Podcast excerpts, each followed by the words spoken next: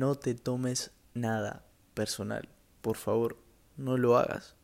No caigas en esa trampa de creer que las cosas que te ocurren, incluso las cosas que te dicen, son realmente lo que sos, lo que deberías ser o lo que eras. Eso no lo puede determinar nadie más que vos. Tenemos que dejar de creer en las realidades externas o las idealizaciones que tienen las demás personas de nosotros mismos. No podemos encargarnos de todo lo que piensan los demás. De lo que sí podemos encargarnos es de nosotros mismos, de nuestra propia realidad. Es quizás, entre comillas incluso, de lo único que tenemos cierto control. Porque no, no hay control absoluto absolutamente nada. Pero si de algo nos podemos ocupar es de nosotros mismos. Las demás personas siempre van a hablar, siempre van a opinar. Y lo peor es que muchas de ellas te van a enjuiciar, te van a querer encasillar, van a decir, seguro hagan también. El tema es, ¿qué te tomas personal? Hay una historia sumamente interesante o más bien reflexión, que dice lo siguiente. Si alguien se te acerca con un regalo, pero no aceptas ese regalo, ¿a quién pertenece? A quien lo carga. Y lo mismo sucede para cuando te griten, ofendan o agredan. Y si no lo aceptas, sigue perteneciendo a quien lo carga. Y esto creo que esconde una reflexión sumamente interesante. Y es que no te tomes nada personal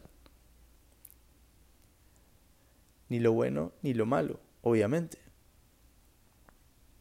Solamente lo que vos creas. Si vos crees que sos el mejor, la mejor, si querés que tenés talento, entonces lo tenés.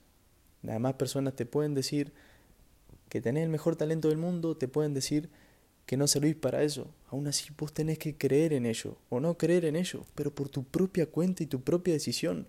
Porque si seguimos creyendo en las cosas externas, al final no vivimos nuestra propia realidad ni construimos nuestra propia realidad. Lo cierto es que no le vas a poder agradar a todo el mundo. Quizás si llegas a un punto donde a muchas personas le desagradas, te lo puedes reflexionar y replantear.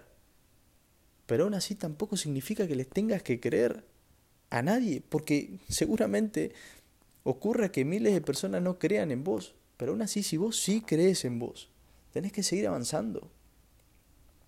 Lo mismo ocurre si miles de personas sí creen en vos.